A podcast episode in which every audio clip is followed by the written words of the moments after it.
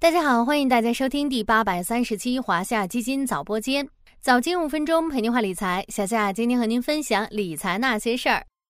二零二三年赛程已经过半，上半年 A 股市场中考成绩也已出炉。回顾过去这半年，A 股经历了持续上涨后的调节回撤，上证指数从年初的三千零八十九点一度上行至三千四百一十九点，此后又回到三千二百点左右。每到这个时候，A 股那句著名的谚语“五穷六绝七翻身”都会被拿出来讨论一番。今天咱们就来聊聊中考结束，七月市场成色如何？震荡之下又有哪些长线机会？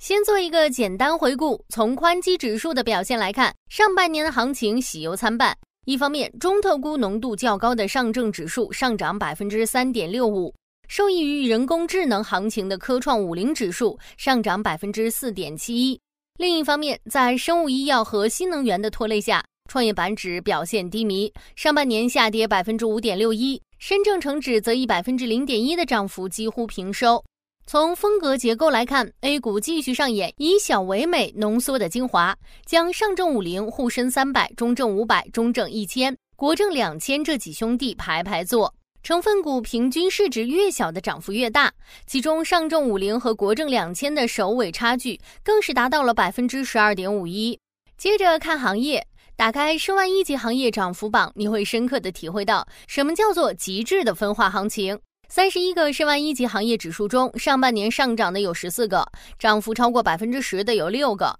其中 TMT 上演王者归来。通信、传媒、计算机这三兄弟分别以百分之五十点六六、百分之四十二点七六、百分之二十七点五七的涨幅位居上半年涨幅榜前三。机械设备、家用电器和电子的涨幅也超过百分之十。与此同时，商贸零售、房地产、美容护理以及建筑材料这四个行业的跌幅却超过百分之十。如果以行业首尾差距来看，通信和商贸零售的涨幅差达到了惊人的百分之七十四点一。最后说说基金指数，反映中国公募基金市场整体表现的万德全基指数，上半年上涨百分之一点零二。分类型来看，万德股票型基金总指数、万德偏债混合型基金指数、万德债券型基金指数。万德货币市场基金指数全部实现了正收益，只有万德偏股混合型基金指数下跌百分之一点四八。由于美股大涨，QD 基金成为上半年的最大惊喜。万德 QD 股票型基金指数上半年涨幅达到了百分之八点二四，可转债基金表现也不俗，可转债基金指数上涨百分之三点三六。复盘是为了更清晰地展望未来，进入下半场的 A 股市场会如何表现？就时间来看，七月市场将进入重要的数据和政策观测窗口期，大家注意关注两大数据和政策趋势。两大数据，一个是未来两周即将发布的六月和二季度经济金融数据，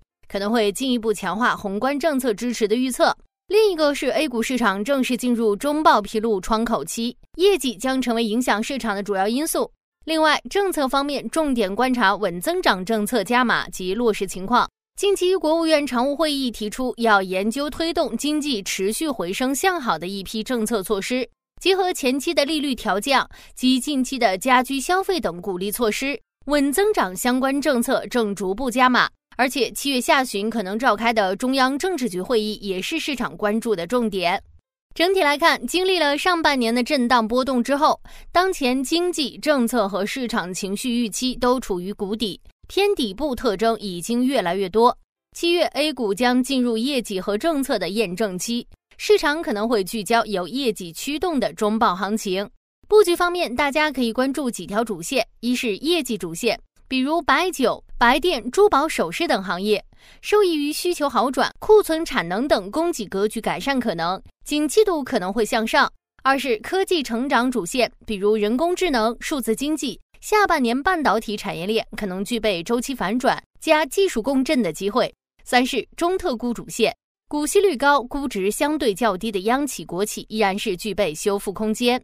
好了，今天的华夏基金早播间到这里就要结束了，感谢您的收听，我们下期再见。